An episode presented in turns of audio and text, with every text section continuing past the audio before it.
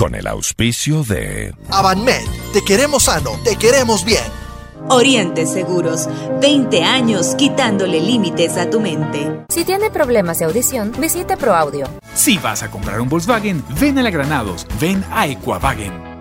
Hospital Metropolitano, 35 años. Nos inspira a cuidarte. Cámara de Comercio de Quito. Hagamos negocios, generemos empleo, multipliquemos el comercio.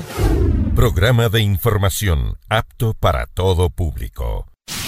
FM Mundo y Notimundo presentan Decisión Ecuador 2021 con Jorge Ortiz. Un diálogo frontal con los candidatos presidenciales de las próximas elecciones. Dirección de Noticias, María Fernanda Zavala. Dirección General, Cristian del Alcázar Ponce. Retransmite en Guayaquil Radio Centro y en Cuenca Antena 1.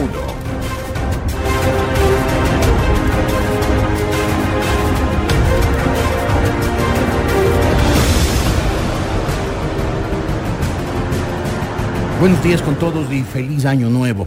Esperemos que este 2021 sea mejor que el tan triste, y dañino 2020. Vamos a seguir viendo que, quiénes son los candidatos presidenciales, porque en febrero próximo tendremos los ecuatorianos una cita con las urnas, que es una cita crucial, crucial para el futuro del país. Quizás en nuestras vidas no hemos tenido una elección tan importante como esta. Si nos equivocamos, si no elegimos bien a nuestro próximo presidente, el país se desbarranca y si se desbarranca el país, nos desbarrancamos todos con él. Esto es Decisión Ecuador 2021 las propuestas de campaña, los planes y proyectos de los candidatos. El plan de gobierno del candidato presidencial Yacu Pérez por Movimiento Pachacutic se titula Minca por la Vida y se basa en cuatro sectores, ecológico, económico, educativo y ético. En el caso de que Pérez llegue a la presidencia en 2021, implementará una contribución obligatoria de las empresas para la creación de un fondo nacional que garantice los trabajos de ciudadanos, que serán reconocidos como parte del trabajo productivo. Dice que la banca pública y privada orientarán el ahorro hacia la inversión productiva. Se reducirán las tasas de créditos para los sectores productivos y se establecerán créditos para los jóvenes. Para apoyar al sector campesino, creará la Escuela Nacional de Agroecología y Economía Solidaria en cada provincia con becas para este sector productivo.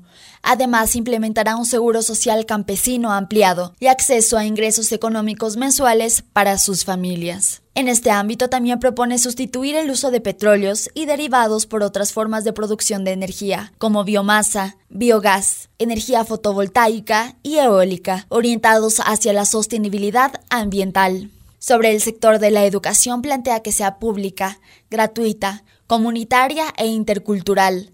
Además, garantizará la permanencia de los estudiantes con políticas de becas y créditos que combatan la deserción escolar. Para fortalecer la salud, constituirá un sistema nacional en el sector privado e incorporará como eje de responsabilidad social la salud con corresponsabilidad del Estado. Además, Pérez creará una política de educación dirigida por la salud, enseñanza e investigación para crear nuevos saberes. Reformar la Ley Orgánica de Educación Superior es otra de sus propuestas, que tiene como fin garantizar la democracia y autonomía universitaria. En este sentido, eliminará el examen de ingreso estandarizado y centralizado a la educación superior. Para mejorar el sistema público, reformará el Código Orgánico Integral Penal e implementará la Ley de Extinción de Dominio. Además, impulsará una política de austeridad en el manejo de los bienes y fondos públicos, empezando por la reducción del número de asambleístas la eliminación de sueldos vitalicios y la reducción de los salarios de las autoridades jerárquicamente superiores. Estefanía Vaca, Decisión Ecuador 2021. Señor Pérez, buenos días. Eh, feliz año nuevo. Gracias por estar aquí, a pesar de que no lo hizo muy puntualmente como se había comprometido, pero en fin, ya está aquí y eso es lo importante, pero trate de no ser puntual en lo sucesivo porque si no se cumple con los horarios, tampoco se cumple con las ofertas y eso no es, eh, no es bueno. Veo que usted estaba viendo, y, he, leído con atención su programa de gobierno, el de Pachacuti. Veo que usted eh, implícitamente y por momentos hasta explícitamente respaldó la agresión que sufrieron Quito y, y Ambato en octubre del año 2019. ¿Cómo es eso? Eh, buenos días, licenciado Ortiz, a usted y a la directa audiencia que nos escucha. Y desearles también que este año puedan hacer realidad sus sueños. Quiero dejar de manera explícita, indicando que yo no respaldo la violencia. Quien siembra vientos cosecha tempestades. Además, recordarle que usted es una persona muy erudita y sabe que el monopolio de la fuerza está en el Estado no en el pueblo. El pueblo salió a reclamar sus derechos, que a ese pueblo indígena se sumaron malhechores, otros sectores que tenían intereses en entrar al cuarto piso de la Contraloría General del Estado, a quemar sus papeles para desaparecer todas aquellas pruebas, evidencias del crimen organizado, eso es completamente distinto. Yo estuve en Quito, participé en la protesta pacífica, resistencia pacífica, y fui quien generó la idea del diálogo a través de la Conferencia Episcopal Ecuatoriana y Naciones Unidas, porque yo tengo una amistad con el Monseñor Cabrera, que es el arzobispo de Guayaquil, y estuve encargado de la Conferencia Episcopal esos días, y a través de eso se consiguió el diálogo. Hubiese sido lindo que en vez de derogar el artículo, el decreto 883, después de 11 días, después de la tragedia que, subió, que sufrió Quito, después de la tragedia que sufrieron 10 hermanos que murieron y que hoy no hay cómo resucitar, hubiese sido lindo que a través del diálogo se podía haber encontrado un consenso. Entonces los que causaron los incendios, los que lanzaron bombas Molotov, los que causaron esos 10 muertos que usted menciona, los que lanzaban una especie de misiles caseros muy agresivos, los que se trataron de tomar por la fuerza el Palacio Legislativo. Muy de acuerdo con el diagnóstico que usted lo indica. Eso es una fotografía real que es imposible invisibilizar o, tratar, de, taparlo con el pulgar derecho del sol radiante. ¿Quiénes fueron entonces? Como movimiento indígena, históricamente nosotros no hemos asesinado a personas. No hemos cometido actos de terror. Ahí estuvieron gente que se sumó a la protesta y que estuvieron gente agresiva del correísmo. Del correísmo. Sin duda, eso lo sabe todo, eso es una, eso es una, eh, eso, ¿quién lo, eso es una verdad irrefutable. También es una verdad irrefutable, señor Pérez, que el señor Vargas y el señor Isa secuestraron gente, los tuvieron retenidos, colegas periodistas, por ejemplo, retenidos por la fuerza retenidos por la fuerza, bajo amenaza, y que también hubo, eh, ellos incitaron, el señor Vargas y el señor Is incitaron a la violencia, llamaron a la gente a protestas violentas. Puede que no hayan participado, los, eh, no haya sido eh, el, pueblo indígena el que generó la violencia contra Quito y contra Ambato, y a lo mejor no fueron, como usted dice, los correístas, pero Vargas e Isa fueron incitadores. La fiscalía tiene la última palabra debería hacer una investigación prolija, minuciosa, oportuna, justicia que se demora deja de ser justicia para dar con los responsables, con los cómplices y caiga quien caiga. Ahí nosotros no tenemos sino más que apoyar que la justicia investiga y dé con los responsables, porque no, lo, que, lo que no está bien es hacer eh, una, una tesis de fuente ovejuna de Francisco Quevedo, decirle que todos fuimos y nadie fuimos. No, no. Hay que no hay que meterle en el mismo saco a todos. El movimiento indígena participó nunca nosotros. En mis declaraciones, usted puede revisarlo. Yo estuve en asamblea. No ingresé a la asamblea. A pesar de eso, también estoy enjuiciado por el delito de rebelión de manera por demás injusta. Pero en su momento la, la justicia sabrá dar cuenta de aquello. Nunca dijimos que se caiga el gobierno de Moreno. No estamos de acuerdo en absoluto con el gobierno de, Moreno. eran los correístas entonces. Ahora, eh, perdón, una, simple aclaración. Fuente Ovejuna no es de, Quevedo, sino de López de Vega. Bueno, pero eso es un detalle menor. En, todo caso, eh, usted implícitamente me ha aceptado que el señor Isa y el señor Vargas eh, incitaron a la violencia y tuvieron secuestrados periodistas, que ellos no pueden lavarse las manos de la violencia de octubre del 19. No, ni explícita ni, implícitamente yo he aceptado aquella eh, suposición que usted hace. O sea, ¿usted me niega que Isa y Vargas secuestraron periodistas? No, no, es que yo no estuve presente en el, en el momento en Pero el que lo vio, todo el, lo vio todo el país por televisión. En las mire, redes sociales, los periodistas denunciaban que estaban retenidos por la fuerza. El señor Vargas y el señor Isa salieron, se les escuchó diciendo ustedes no se pueden ir. Decir, no, no, no, no se puede lavar las manos del señor Isa. O sea, son sus compañeros de partido, yo sé. Pero, pero caray, ellos fueron absolutamente responsables, causantes de la violencia de octubre del 19.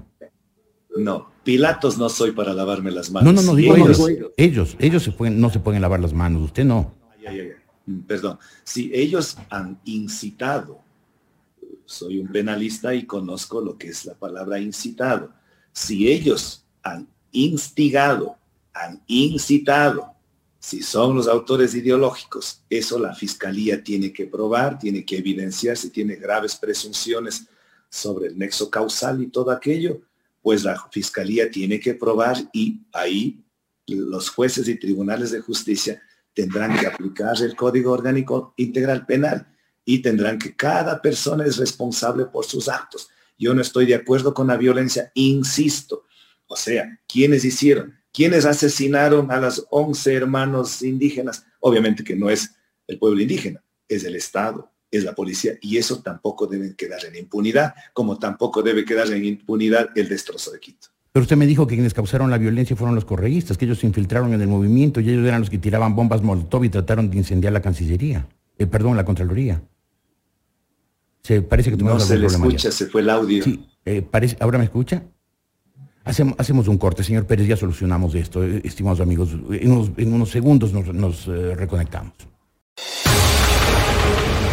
Ya volvemos con Decisión Ecuador 2021 con Jorge Ortiz. Diálogo directo, frontal y sin tapujos con los candidatos presidenciales. No te pierdas nuestros informativos Notimundo en vivo en la app FM Mundo 98.1. Siempre bien informados. Inicio del espacio publicitario. En las próximas elecciones ya tenemos el triunfador con mayoría absoluta, un desempeño ágil y un plan de trabajo en bioseguridad completo. Cuenta con un equipo de profesionales en los que puedes confiar. Hablamos de Avanmed, atención a nivel nacional, con las principales especialidades para que tu salud tenga el mejor respaldo profesional. Agenda tu cita médica al 1-700-282-686 o en la web www.avanmed.net. Aceptamos la mayoría de seguros del Ecuador. Te queremos sano, te queremos bien. Ven a Equavagen y festeja Navidad con tu nuevo Volkswagen. T-Cross, motor 1.6 litros, 110 caballos de fuerza, desde 25.990. Tiguan, motor 2.0 turbo, 180 caballos de fuerza, desde 36.990. Los SUV de Equavagen tienen máxima nota de seguridad Latin NCAP. Si vas a comprar un Volkswagen, ven a la Granados, ven a Equavagen. En estas elecciones, escuche bien las propuestas de los candidatos. Si tiene problemas de audición, visite ProAudio, una empresa ecuatoriana con 34 años de experiencia conectando a más de 140 mil pacientes. Contamos con 22 agencias a nivel nacional. Agende una audiometría totalmente gratis llamando al teléfono 22 60 822. ProAudio. Participa en los mejores proyectos y sé parte de la red de negocios más grande del Ecuador. Consenso Ecuador, Honestidad Criolla, Capacitaciones, la Academia para Mujeres Emprendedoras, el Centro de Arbitraje y Mediación y mucho más. Llama ahora al 098-475-3529 y forma parte de la Cámara de Comercio de Quito, gremio líder de opinión a nivel nacional. Hagamos negocios, generemos empleo, multipliquemos el comercio. Alcanza tus sueños y deja atrás los límites. Oriente Seguros, a tu lado, construyendo el espacio para tu crecimiento diario, con una filosofía de sostenibilidad e identidad única, brindando la verdadera tranquilidad para tu familia y empresa. Oriente Seguros, 20 años quitándole límites a tu mente.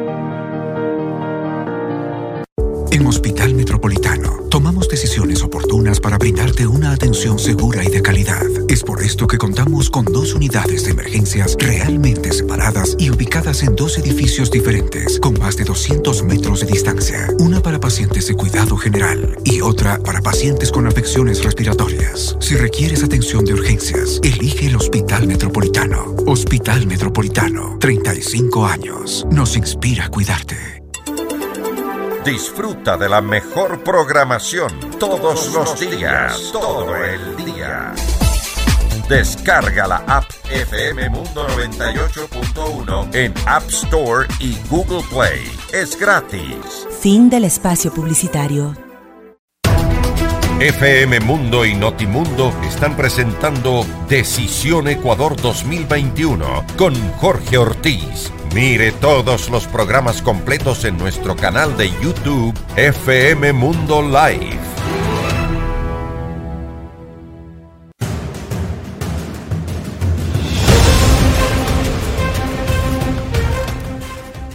Mil disculpas al público por este inconveniente técnico a las nuevas tecnologías, pues todavía eh, nos tenemos que adaptar perfectamente a ellas y por supuesto mil disculpas a usted, señor Pérez. Para terminar el, el tema El de tema- la agresión a Quito en octubre del, del año 2019, eh, quería preguntarle si usted esa expresión evangélica que usó al, al- al empezar esta entrevista, me dijo, quien siembra vientos cosecha tempestades, ¿usted les dijo eso a los señores Vargas de Isa? ¿Les advirtió que quien siembra vientos cosecha tempestades?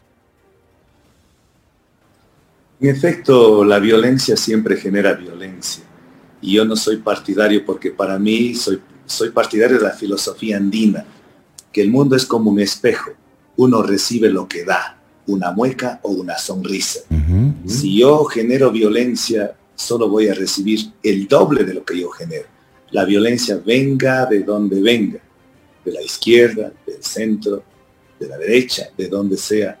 Es inadmisible yo soy partidario de la resistencia al estilo Mahatma Gandhi, que a la India lo liberó del Imperio Británico, o de Martin Luther King, o de Malcolm X, de personas que han ofrendado su vida, pero haciendo resistencia pacífica.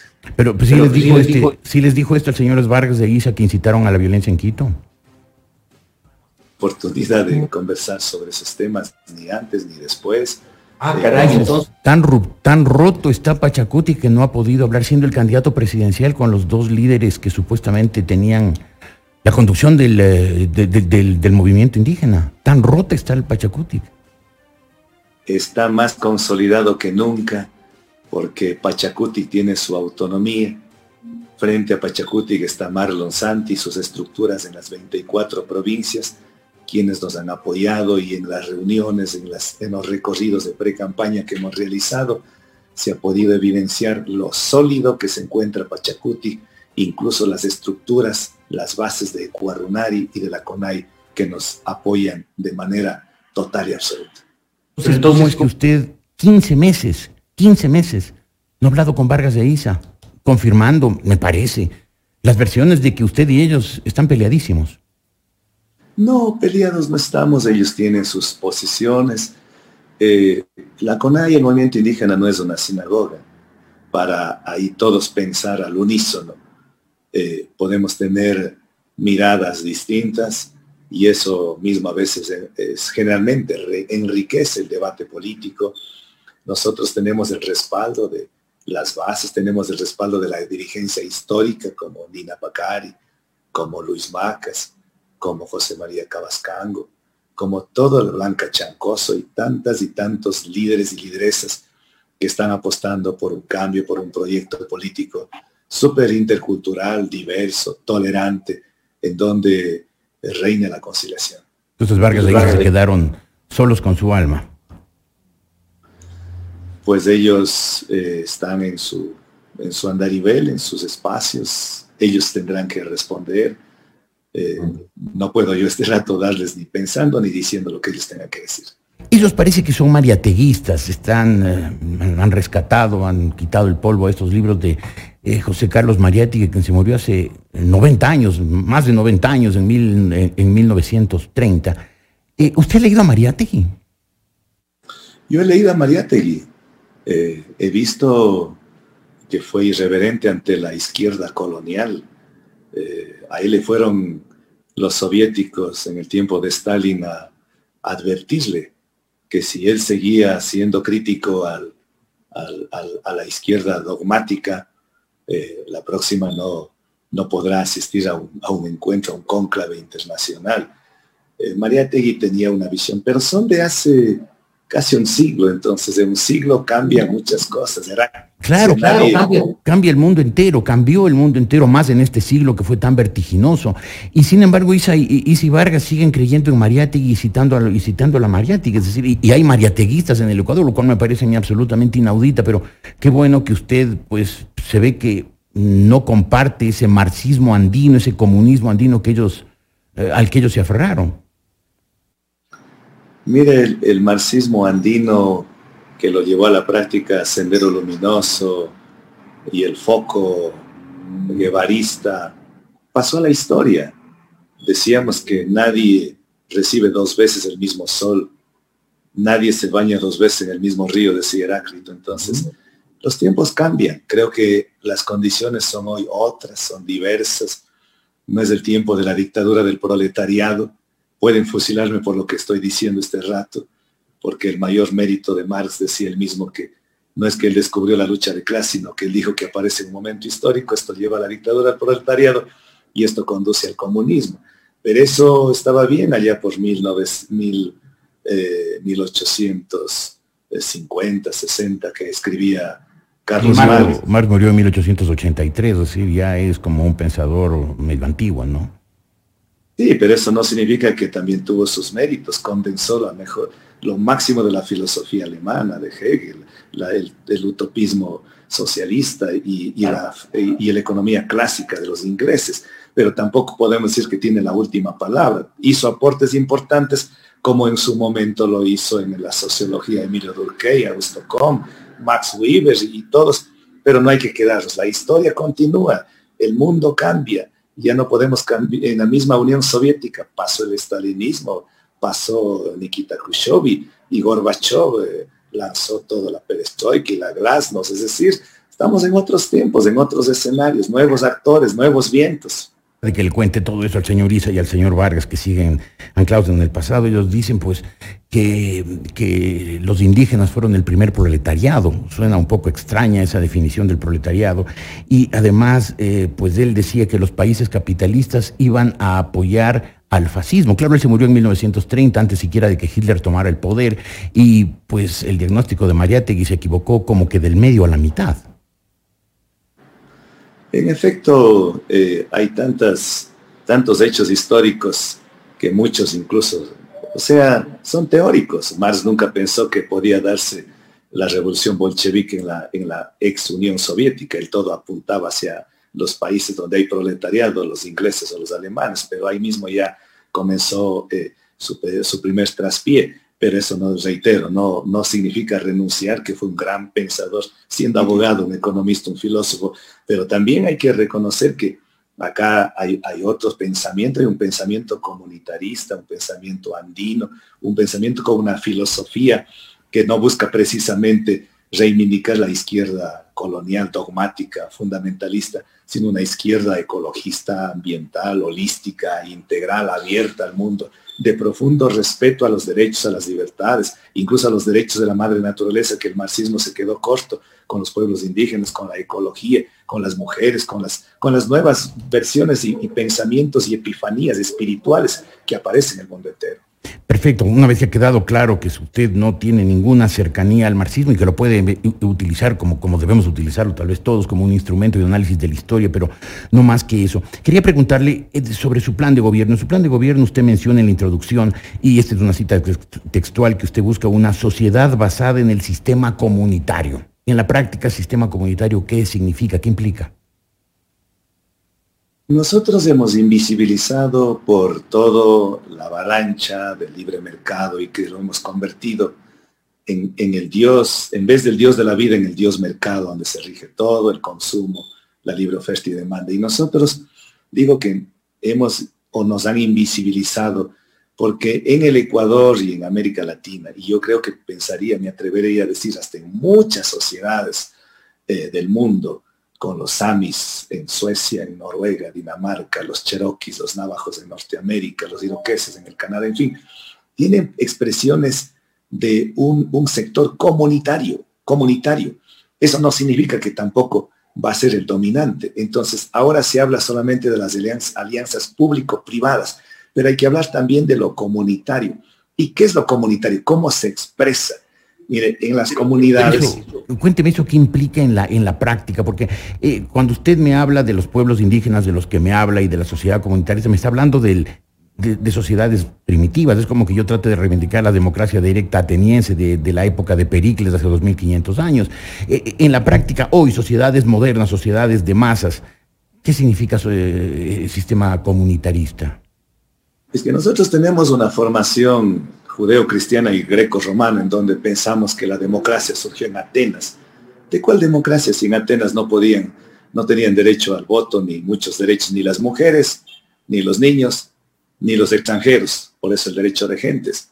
No, no había tal democracia. Acá habían otras democracias mejores, mejores expresiones. El camachica que había, ya, el camachica en el mundo andino, en donde sí participaban todos, excepto quizás los menores de edad, las mujeres tenían sus, formas de expresión. Es más, el patriarcalismo eh, surge, sí, con, viene de Europa, pero también algo de los incas, pero sociedades preincaicas eran sociedades matriarcales, fruto de la dinastía lunar, en donde las mujeres eran los gobernantes. Y muchas de esas reivindicaciones se puede hoy tomar sin querer volver al pasado, sin hablar incluso de sociedades primitivas. Pero, pero, pongámoslo entonces en términos presentes. Con gusto.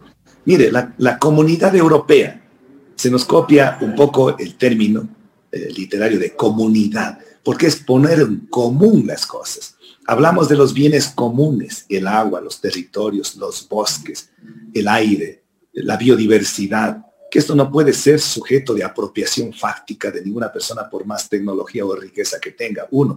Pero la expresión quizás donde podemos evidenciar de mejor manera, en la comunidad hay una comunidad X de las miles que hay en el Ecuador, en, el Perú, en, Suecia, incluso en, Rusia, donde son, eh, son estados plurinacionales. Hay comunidades en donde tiene la luz eléctrica. ¿Quién, ¿De quién es la luz eléctrica? Le corresponde del Estado, del sector público. ¿De quién es un terreno, una propiedad, una casa, una finca?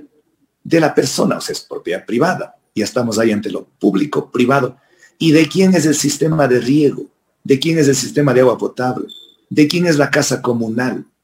¿De quién es eh, un, terreno que se cultiva en común? Es de la comunidad. Entonces ahí vamos viendo que se puede eh, tranquilamente sincronizar, coordinar los, los sectores público, privado, comunitario. Y lo, y lo más rescatable de lo comunitario se puede evidenciar a través de la solidaridad. Perdón, hay que hacer una pequeñísima. Pero pequeñísima, por favor, sí. Sí, en el tiempo de la pandemia, lo, todo lo, lo, dramático que sufrimos hasta que ahora sufrimos, pero lo más rescatable, y si algo podemos vanagloriarnos, es que el pueblo no se murió de hambre por esa expresión de solidaridad. Y esa solidaridad es una expresión profundamente comunitaria, en donde uno convida al otro para que las poblaciones no se mueran de hambre, no se queden con hambruna. Y eso es una de las expresiones más sublimes, más espectaculares. Usted me habla de la, de la convivencia entre el sector, entre la propiedad privada, entre la propiedad pública y la propiedad comunitaria. Concretamente, concretamente, los medios de, los medios de producción deben estar en manos de quién? Los medios de producción deben estar igualmente en manos de los tres sectores. Y ahí quiero ser más preciso. Sí, por favor. Nosotros la la propiedad privada la vamos a respetar. La dolarización se mantiene. La deuda legítima hay que cancelar. A los empresarios honestos hay que invitarles a nuestro gobierno. Empresarios honestos. ¿Y quiénes son los empresarios honestos? Los que pagan impuestos, de acuerdo a lo que dice la Constitución y la ley. Los que respetan Perdóneme que le interrumpa, no, prefiero, prefiero que usted exponga, pero usted no ha pagado impuestos. Según el Servicio de Rentas Internas, usted del 2001 al 2018 no pagó ni un centavo de impuestos, ni siquiera hizo la declaración. Recién en el 2019, el año pasado pagó, cuando ya estaba metido en la política, pagó 3.217 dólares con 88 centavos, pero los 18 años previos no pagó ni un centavo de impuestos.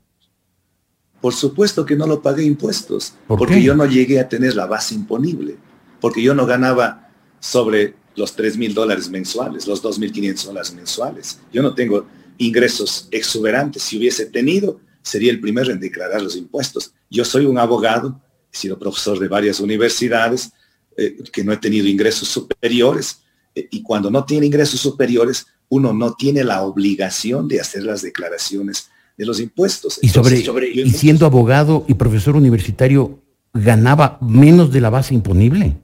Por supuesto, ahí están, ahí están mis facturas, ahí están, no, no la tengo. ¿Por qué? De ninguna manera tratar de evadir, porque no soy partidario de la evasión ni de la ilusión tributaria. Yo en los juicios que he tenido, el, uno de los juicios más emblemáticos que he ganado en el Ecuador, a pesar que tengo uno que gané en, en Guatemala en la Corte de Constitucionalidad, en los dos casos no cobré un solo centavo. ¿Sabe qué cobré? Cobré los abrazos cobré las felicitaciones, cobré los llantos de la gente cuando, por ejemplo, el caso de Río Blanco, logramos parar a través de un juicio a una multinacional de capitales chinos, suspender el extractivismo minero. No cobré un solo, y como esos, yo no he cobrado, licenciado Ortiz. Me, parece, muy bien y admirable, pero de abrazos y de agradecimientos y de llantos no se come, ni se da de comer a la familia. precisamente por eso, en cambio, en otros casos lo cobro, pero lo cobro de manera absolutamente modesta, por eso mi vida ha sido totalmente modesta, sencilla. La plata para mí es lo de menos. Y, le digo algo más, yo estudié becado en la universidad, en una universidad estatal de Cuenca, y mi compromiso apenas me gradué, dije, jamás en mi vida cobraré por la consulta. Nunca en mi vida he cobrado por la consulta. Nunca he cobrado por el patrocinio a una mujer que reclama el derecho a la alimentación, es decir, una pensión alimenticia. Eso lo pueden dar fe cientos de personas, tal vez miles de personas a quienes patrociné. A quienes he cobrado es un caso, por ejemplo, de una prescripción adquisitiva extraordinaria de dominio, un caso eh, administrativo. Sí, los he cobrado en esos casos cuando hay, cuando hay posibilidades, pero tampoco en cantidades exuberantes como lo hacen los colegas. Que yo no, en ese caso no voy a cuestionar. Es mi decisión no cobrarles mayor cosa y por eso no he pagado impuestos, porque no va, llega a la base imponible. Eso lo dice la ley y eso, eso lo saben los abogados y lo sabe todo el, todo el país. Sí, sí, sí, por, supuesto, pero, claro, una persona que tiene una actividad política intensa, que tiene que recorrer el país, que tiene que, en su caso por lo menos recorrer toda la provincia de la SUAY, eh, pues que tenga ingresos por debajo de la base imponible suena extraño, pero si usted lo dice, tengo que, tengo que creerle, pero en todo caso, ojalá le crea también el servicio de rentas internas porque dice que no ha hecho la declaración, no dice que no ha pagado, hay unos años que no ha pagado, pero otros dice que no ha hecho la declaración. No, yo hice, ahí, ahí hay una corrección, una precisión, yo he hecho muchas declaraciones, declaraciones en cero porque no cumple la base imponible. Y cuando ingresé a la prefectura, ahí es mi primer sueldo, que era de 5.700 dólares. Renuncié a la mitad y empecé a ganar porque mi promesa de campaña fue bajarme el sueldo a la mitad y mi sueldo terminé ganando 2.209 dólares. Sobre esa base imponible lo hice la declaración conforme dice la ley. Yo quiero que se cumpla la constitución, que se cumpla la ley y por lo tanto deber, me parece que es el artículo 11 de la constitución, dice cumplir y hacer cumplir la constitución. Hay que ser coherentes en la vida.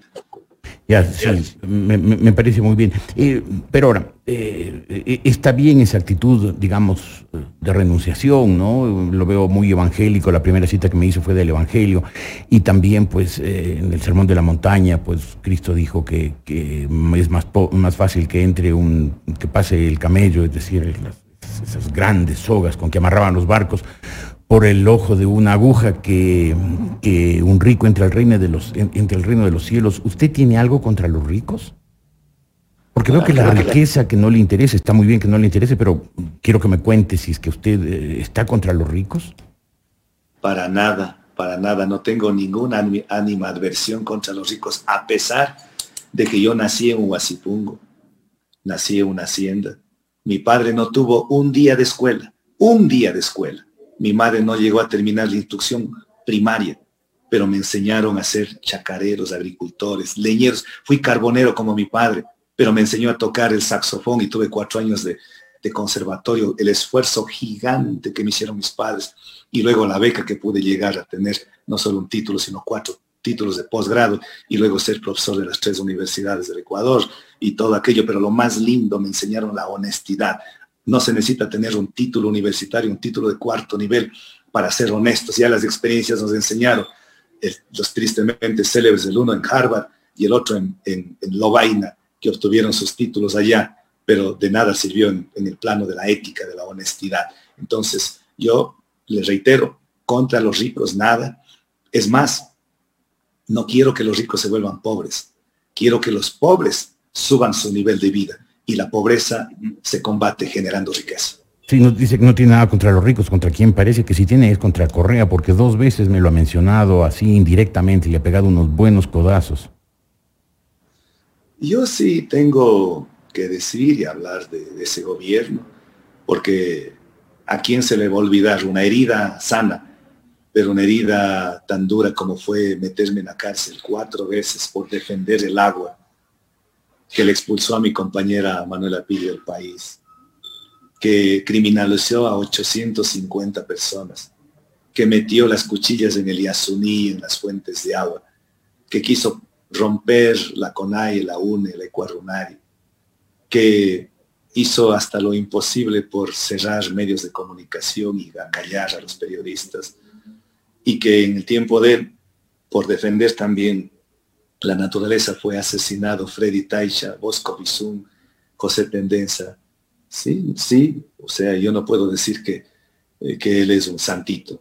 O sea, eso hay que denunciarlo y eso el pueblo del Ecuador debe conocer que autoritarismos eh, no conviene a ninguna a ningún país del mundo. Para, terminar, para, terminar este bloque de entrevista, señor Pérez, una pregunta hipotética a, partir de lo que usted me, acaba de decir.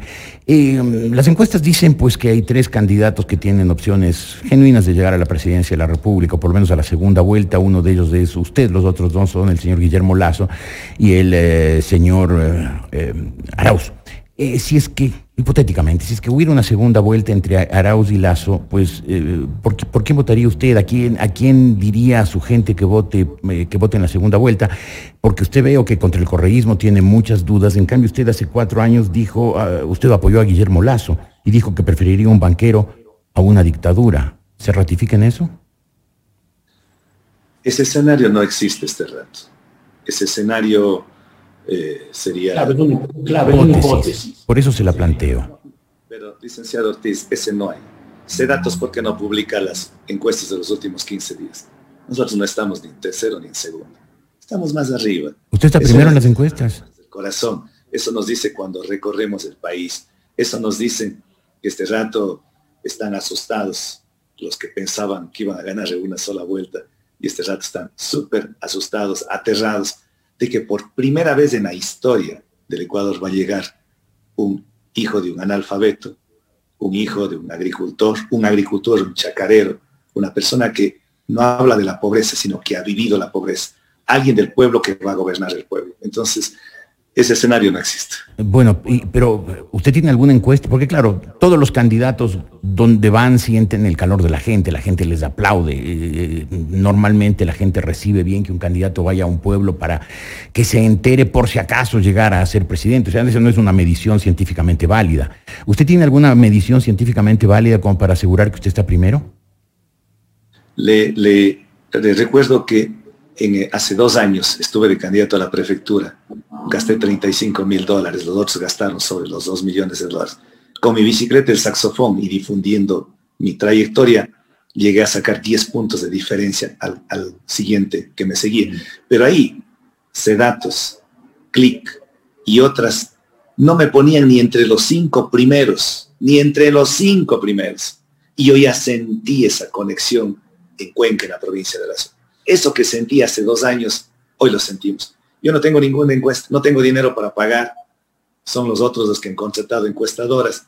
Y los otros, contratando sus encuestadores, ellos nos ponen que estamos en segundo, en tercero. Eso significa que estamos arriba de ellos. Usted, usted, usted siente entonces que está primero. ¿Quién, ¿Quién sería entonces su rival en la segunda vuelta?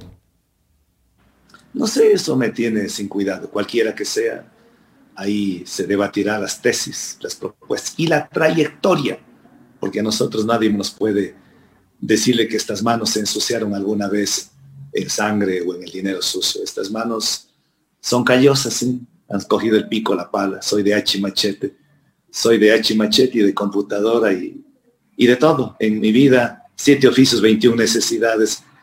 Lo más lindo es ser chacarero, defensor del agua y, y saber cultivar la tierra, sembrar papitas, maicito, que es tan confortante, que es antiestrés y sembrar la vida. Realmente debe serlo, no lo he hecho nunca, lamentablemente, lo lamento. Hacemos un corte, eh, eh, señor Pérez, volvemos con usted enseguida. Me quedo con esta afirmación de que usted está primero, de que usted va a ganar las elecciones en la, eh, por lo menos la primera vuelta, y que ni siquiera le importa quién será su rival en la segunda. Se lo preguntaré a sus rivales qué opinan de, este, de, de esta opinión suya. Pero volvemos con usted enseguida. Ya volvemos con Decisión Ecuador 2021 con Jorge Ortiz. Diálogo directo, frontal y sin tapujos con los candidatos presidenciales.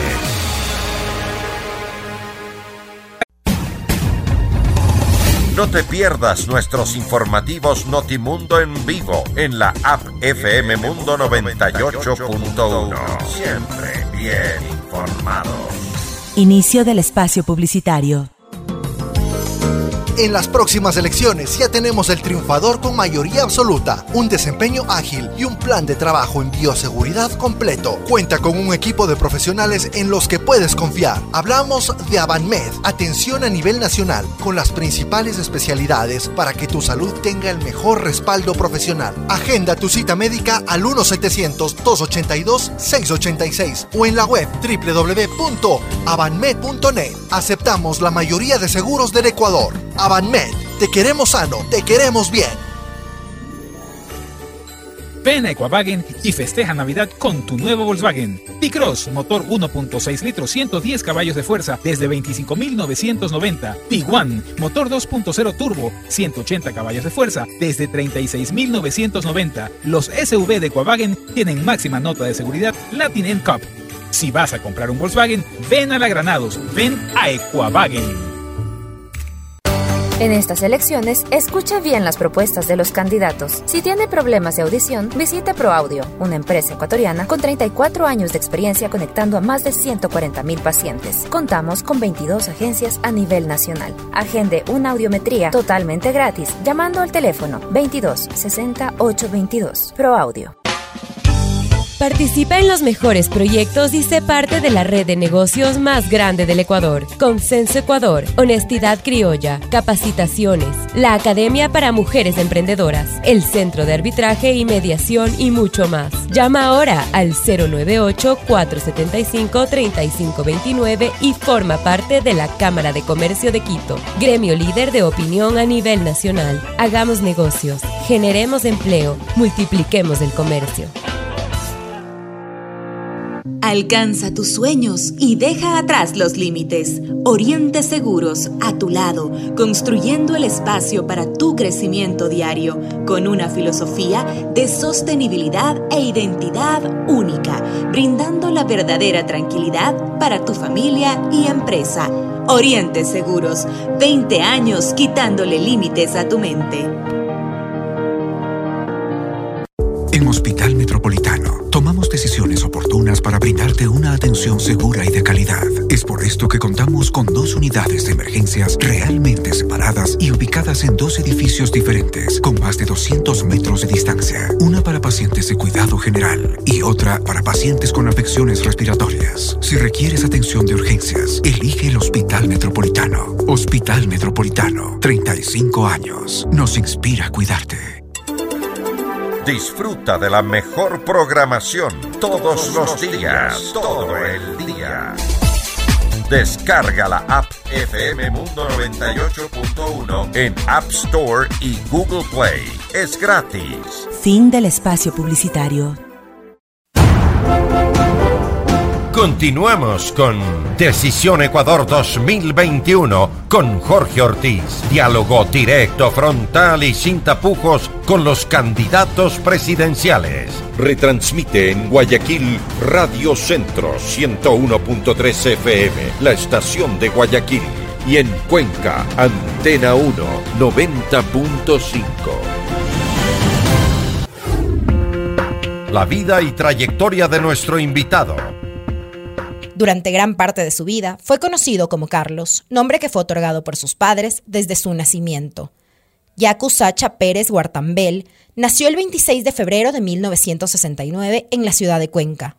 En 2018 se cambió de nombre a uno que considera representa su lucha personal, Yacu Agua y Sacha Selva. Es dirigente indígena y activista ambiental. Se graduó de abogado y tiene cuatro posgrados en gestión de cuencas hidrográficas, derecho ambiental, justicia indígena y derecho penal. De 1996 al 2000 fue concejal de Cuenca tras ganar las elecciones en las que Pachacutic hizo alianza con el movimiento Nuevo País, de propiedad de Freddy Ehlers. Fue presidente de la Federación de Organizaciones Indígenas y Campesinas de la SUAY y más tarde fue designado presidente de la Confederación de los Pueblos Quichuas del Ecuador, Ecuarunari, desde el 2013 hasta el 2019. También ha participado en distintos espacios de la Organización de las Naciones Unidas que tienen relación con temas del medio ambiente. Durante el gobierno de Rafael Correa, se convirtió en uno de los políticos más opositores. Fue detenido en tres ocasiones por manifestarse en su contra y fue acusado de sabotaje, terrorismo y obstaculización de vías. En febrero de 2017, tras la primera vuelta electoral, Carlos Pérez se manifestó personalmente a favor de Guillermo Lazo, candidato presidencial que enfrentaría en segunda vuelta a Lenin Moreno, quien era representante del oficialismo. En las elecciones seccionales de marzo de 2019, ganó la prefectura de la SUAY tras obtener el 29,11% de los votos. Durante el paro de octubre de 2019, se convirtió en uno de los líderes visibles de la protesta indígena. Tras los acontecimientos, el asambleísta Fabricio Villamar presentó una denuncia ante la Fiscalía General del Estado por el presunto delito de rebelión durante la toma del edificio de la Asamblea Nacional. Carolina Salazar, Decisión Ecuador 2021. ¿Sigue usted, el señor Pérez, em, tocando el saxofón? Eh, eh, he tocado el saxofón con Monseñor Luna, eh, Luis Alberto Luna Tobar, He tocado con eh, grupos de música desde bandas de pueblo hasta orquestas y ahora en la campaña también de la prefectura lo hice. Y de vez en cuando también porque tocar el saxofón es, es una linda forma de, de, despejar la mente y despertar la sensibilidad del hemisferio que tenemos en el cerebro. Una, una, una segunda eh, eh, pregunta personal para pasar después a los temas de, su, de sus ofertas de campaña, de sus anuncios de campaña. Y usted me dice que no tiene dinero para hacer encuestas, pero evidentemente tiene un buen asesor político que debe costar buena plata, porque usted tiene su discurso muy bien empaquetadito. Eso es de hecho por un, eh, por un eh, asesor político. Primero sobre el saxofón. El primero que me compraron mis papás con una enorme deuda de 3.500 sucres ese tiempo vendiendo una yunta y una vaquita y les faltó. Me robaron cuando fui detenido junto a Manuela en agosto del 2015 por el gobierno, que eh, innombrable. O sea, hasta el saxofón se robaron. El saxofón, el teléfono y perdí. Caray, han tenido las uñas más largas de lo que hemos sabido hasta ahora, que sabíamos que las tenían largas. Sobre todo, sobre todo por el valor simbólico que tenía ese saxofón que me dio tantas eh, alegrías en muchos momentos el actual saxofón que tengo me trajo Manuela de, París y es otro símbolo. Sobre Habría que decir, señores correístas, devuelvan por lo menos el saxofón. Devuelvan por lo menos el saxofón. Ojalá. Ojalá para alegrarles. A, cambio de eso, devolverles con un buen yarabí, interpretar un buen pasillo, buena, una buena cumbia. Sobre los asesores, no tengo un solo asesor. No, no conozco asesores.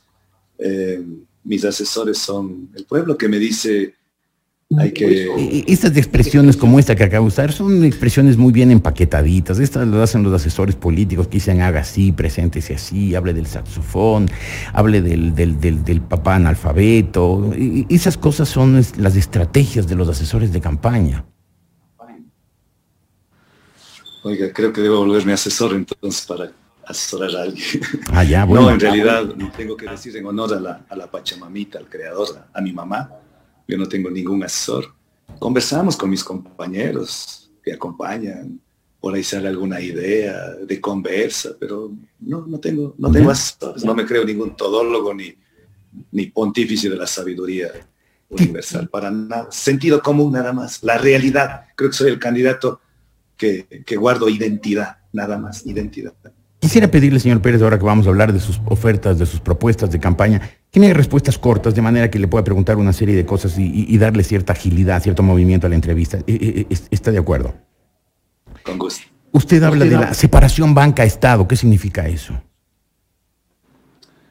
Que no puede haber eh, conflicto de intereses en el que la banca, como pasó en el tiempo de Mauá, terminó imponiendo sus políticas y terminó con ese feriado bancario que fue trágico, donde 8.900 millones de dólares se tuvo que apelar al bolsillo de los ecuatorianos.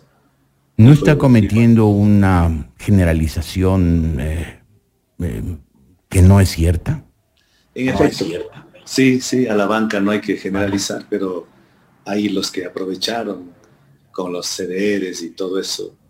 Eso es trágico, eso costó vidas humanas, costó el llanto. E, eso es el, eso es la causa de la diáspora hacia Estados Unidos y hacia Europa, que muchos hermanos de mí tuvieron que emigrar y que tuvieron que romper sus familias.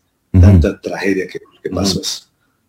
Entonces la separación banca-estado que usted propone en su, plan de gobierno, que usted plantea en su plan de gobierno, significa que no haya eh, superposición, yuxtaposición de intereses entre, lo, entre el uno y el otro.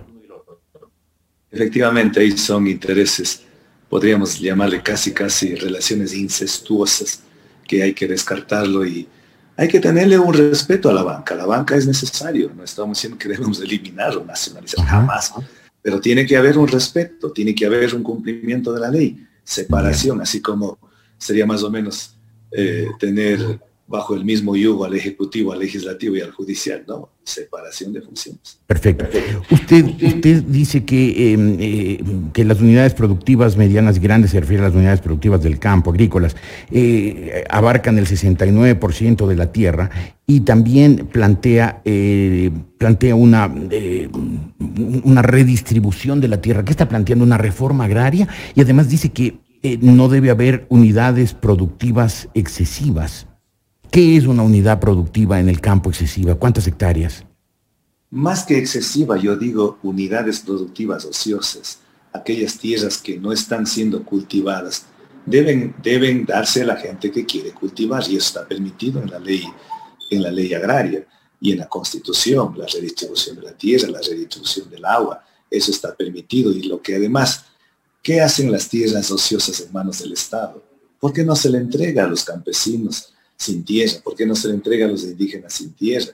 ¿Por qué no se le permite a ellos darle a más de la tierra créditos y asistencia técnica? Perdóneme, pero, pero en su plan de gobierno no dice ociosas, lo que dice es que hay que fijar límites máximos a la concentración de la tierra.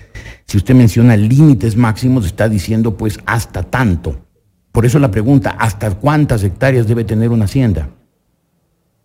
Bueno, depende eso, o sea, no está en nuestro plan de gobierno porque eso tiene que ser fijado de manera técnica, no fijarlo de acuerdo al hígado o porque me cae mal tal persona, no, debe ser técnicamente. No es lo mismo tener una extensión del terreno en la sierra que, en la Amazonía. En la Amazonía, un propietario cualquiera, un, finquero tiene 100, eh, 200 hectáreas, 500 hectáreas, hasta más hectáreas. En la sierra tener 50 eh, hectáreas, eh, no, 50 no, pero tener 300 eh, hectáreas casi ya no existe, ya se han ido... Pero, pero, pero en todo caso, comprendiendo las eh, características de cada sector del país, usted se propone, como dice aquí, fijar límites máximos de la concentración de la tierra, usted se propone de, eh, plantear que en, esta, en este sector, en este valle, en esta provincia, una, una, una, una unidad productiva debe tener tal máximo de hectáreas y expropiar todo el excedente excedente. Si se hace eso, tendría que ser solo fruto de un estudio riguroso, un estudio técnico, social, ambiental, económico. Casi pero, contrario. Pero usted entonces no descarta expropiaciones de tierras. No, no, no. Es decir, la expropiación en la ley está prevista. Cuando no cumple la función ambiental hay que expropiar. Es decir, se está envenenando, contaminando, hay que expropiar. Pero su Cuando... no dice solamente dice fijar límites máximos de la concentración de la tierra, porque dice que las unidades productivas medianas y grandes ocupan el 69% del total de la tierra productiva y por lo tanto pues no hay suficiente tierra para los pequeños campesinos. Entonces de ahí pues uno llega a la deducción, quiere expropiar Y esa expropiación va mucho más allá de que las tierras sean ociosas o no ociosas, que cumplan fines ambientales y que no cumplan, sino si simplemente a usted o a quien usted designe le parece muy grande una hacienda, pues hay que expropiarla. No, pero eso le, reitero, una cosa es la propuesta en términos generales y eso hay que irlo desmenuzando, hay que irlo desarrollando en función a estos criterios técnicos, técnicos, porque una cosa es la expropiación, otra cosa es la confiscación y otra cosa es la reversión. Entonces, esos, esas herramientas técnico-jurídicas hay que considerar. Pero nuestro afán no es eh, tratar de, ponerles frenos. Si una hacienda está cumpliendo con, el, con el, el, fin ambiental de protección a la naturaleza, tiene trabajadores que se le está pagando conforme establece el Código del Trabajo, no hay razón. Es más, es, esas tierras están siendo productivas, están cumpliendo su función social. Entonces usted las dejará, sean del tamaño que sean. No le escuché, perdón. Le, decía, si es que cumplen su función social, si es que están pagando a sus trabajadores lo que corresponde por la ley, si es que están siendo si es que está haciendo toda la extensión de la, de la hacienda trabajada, ¿usted la respetaría sin importar cuál sea la dimensión de esa, de esa propiedad? Sin importar cuál sea la dimensión de esa, de esa propiedad. Totalmente, si cumple con, con, esas, con la función social, con la función ambiental, la tierra, tal como dice la Constitución y la ley, no hay problema, no tenemos inconveniente porque están generando riqueza, están generando empleo, están, si hay empleo, hay, hay, bienestar, están pagando impuestos, ¿dónde está el problema? Ya. Y, usted habla, claro, su, plan está básicamente, su plan de gobierno, pues a lo largo de su de sus 42 eh, páginas, evidentemente es un, es un diagnóstico, digamos, marxistoide y un poco esotérico. Eh, más lo veo como un manual de ética y de, buenas intenciones que un plan así concreto de gobierno. Pero evidentemente el tema, el, eje eh, unificador es la defensa de los recursos naturales. Y ahí hay dos temas. El uno es la minería y el otro es el petróleo. Usted menciona no eh, no ampliar la frontera petrolera. específicamente eso dice, no ampliar la frontera petrolera. Y dice también que se permitirá una explotación de petróleo máxima de 500 mil barriles por día. Todos está muy bien pensando en defender el ambiente, pero ¿con qué financiamos un Estado quebrado, un país económicamente en ruinas después de los 10 años y medio de despilfarro correísta y de la pandemia que terminó de liquidar lo poco que quedaba? En efecto, nosotros tenemos que pensar en una economía circular, no lineal, en una economía que se sustente en la ecología. No tenemos que ser consumidores de la gallina de los huevos de oro. Tenemos que pensar en que el calentamiento global no es una amenaza, es una realidad, que las guerras por el agua no es, no, no es, no es ficción, los conflictos existen al momento y tenemos que estar en esos sincronizados, completamente sintonizados con esos grandes problemas que tiene la humanidad y que nosotros no somos una isla aparte. Por lo tanto, eh, es necesario pasar de la etapa extractivista a la etapa post-extractivista, pero eso no se hace de la noche a la mañana. Habrá una transición. En esa transición hay que seguir explotando el petróleo cumpliendo con los estándares sociales y ambientales.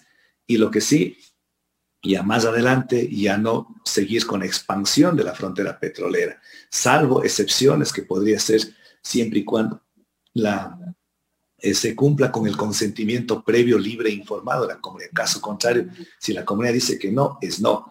Y en el tema de la extracción de minería metálica, ahí tenemos la propuesta que es totalmente clara. Ahí se llamará una consulta popular para que el pueblo, de manera soberana, en las urnas, se pronuncie si quiere que tengamos un territorio libre de minería metálica en fuentes de agua, en áreas sensibles, humedales, páramos, donde nace la vida, donde nace el agua.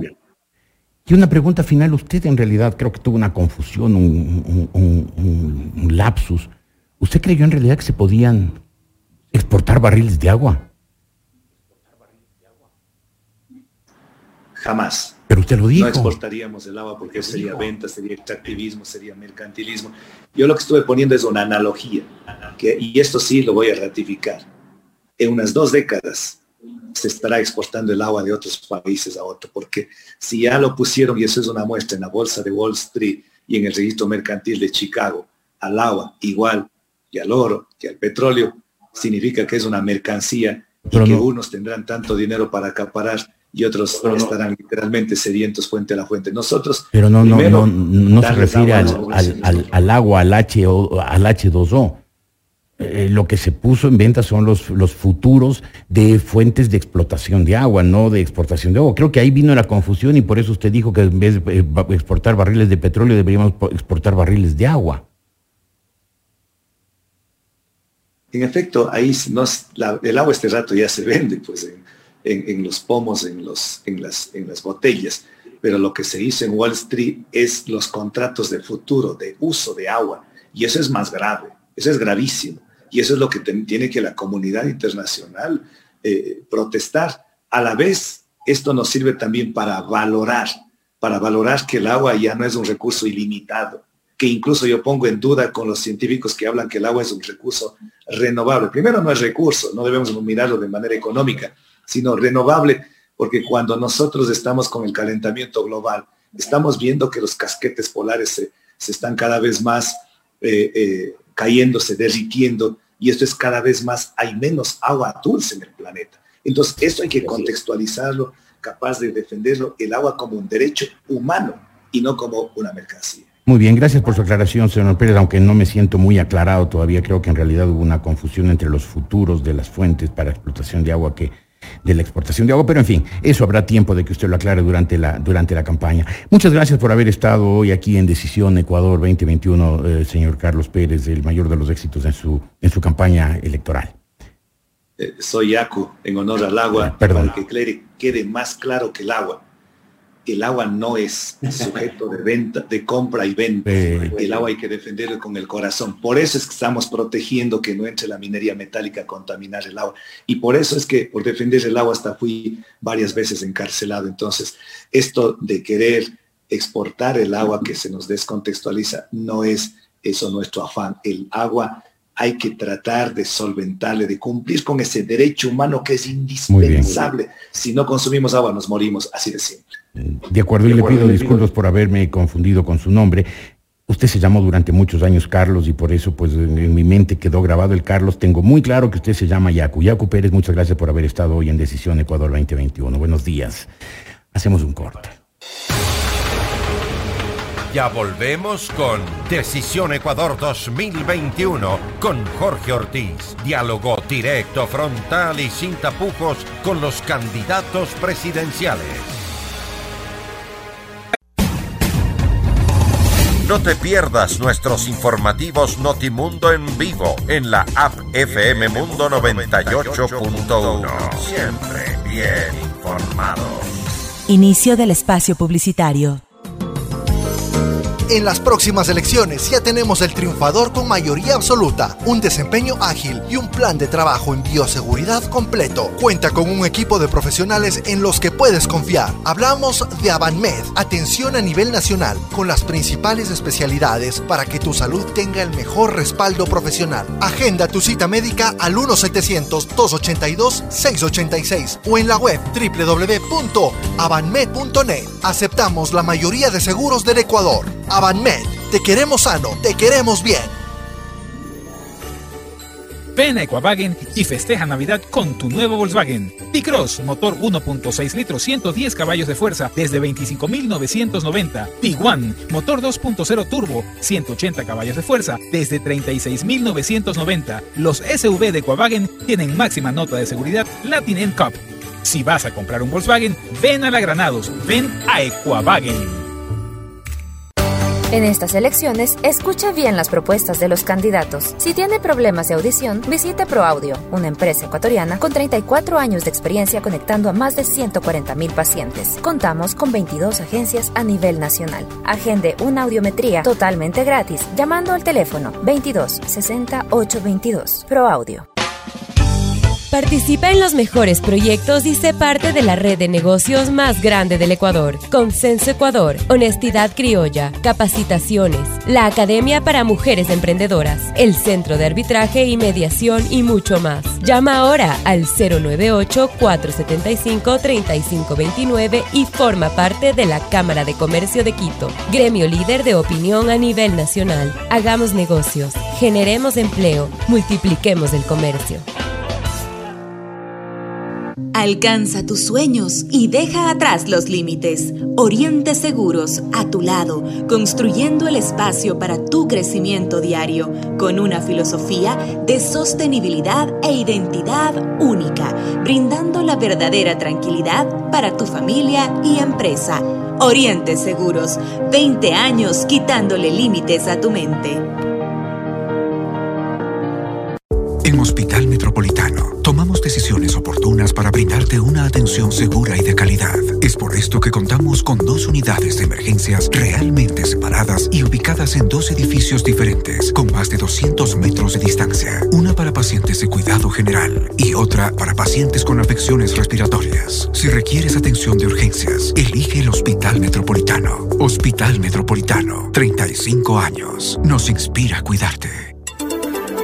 Disfruta de la mejor programación todos los días, todo el día. Descarga la app FM Mundo 98.1 en App Store y Google Play. Es gratis. Fin del espacio publicitario. Continuamos con Decisión Ecuador 2021 con Jorge Ortiz. Diálogo directo, frontal y sin tapujos con los candidatos presidenciales. Retransmite en Guayaquil Radio Centro 101.3 FM, la estación de Guayaquil. Y en Cuenca, Antena 1 90.5. Punto de vista de Jorge Ortiz. Parodiando a Mark Twain cuando se refería a especular con acciones en las bolsas de valores, en el Ecuador podríamos decir, refiriéndonos a especular con los resultados electorales, que diciembre es un mal mes para hacer pronósticos, y también son malos meses abril, septiembre, junio y noviembre, y febrero, julio, octubre y mayo, y también marzo, agosto y enero. Sí, no hay mes bueno para hacer pronósticos sobre los resultados de las elecciones en el Ecuador. Ya lo oyeron ustedes a Yacu Pérez. Está seguro de que va a ganar las elecciones y de que ya está primero en las preferencias del electorado. Lo que sí se puede anticipar es que al próximo presidente, sea quien fuere, le esperan cuatro años dificilísimos en que enfrentará una crisis de la magnitud, eh, en que enfrentar una crisis de la magnitud del actual requerirá de visión clara, pulso firme, experiencia, honestidad y talento. Pero, ¿cómo saber quién es el mejor entre 16 candidatos que, tal vez con alguna excepción, compiten en una carrera desbocada de promesas fuera de la realidad en busca de los votos de los más incautos? Sí, estimados amigos, ¿cómo saber quién es el mejor de los 16 candidatos precisamente ahora, cuando las redes sociales, copadas por odio y por trolls, han reducido el debate político a 140 caracteres de una superficialidad grosera y de una mediocridad hiriente.